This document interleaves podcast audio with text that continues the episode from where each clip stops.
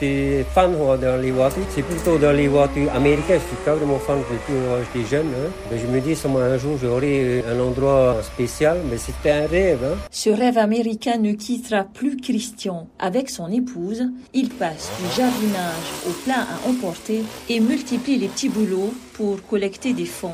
Ben, j'ai travaillé à gauche à droite hein. et ensuite j'ai commencé à, faire l'activité de nettoyage de voitures en profondeur chez mes parents hein, pour avoir euh, un budget. On a traîné en main peut-être euh, presque trois ans pour avoir la somme, hein. un budget de 5 millions. Quoi, 5 millions, c'est le montant de la formation dispensée aux États-Unis, de quoi donner des sueurs froides à sa femme Hayata.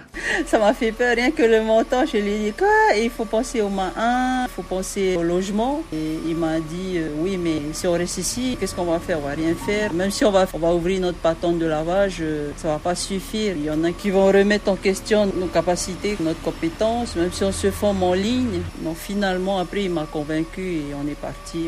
Hayata et Christian se documentent sur le net. Ils zappent le Mexique et lui préfèrent la ville de Seattle à Washington, où siège une société spécialisée dans les techniques de lavage automobile. That's not enough. Pas de frein entre eux pour la barrière de la langue. Même la partie française, Christian avait un peu du mal à capter et c'est moi qui lui traduisais ça en tahitien parce que le tahitien c'est sa langue où il comprend le mieux les techniques. Et à force d'être là avec eux, ben, du début à la fin, finalement, ils m'ont dit que, enfin, c'est plus le boss lui-même, hein, le directeur de cette franchise qui nous a dit, ben, toi aussi tu vas avoir ton diplôme puisque tu as suivi la formation du début à la fin. Et ça, c'est top. Une formation doublement payante à leur plus grande satisfaction.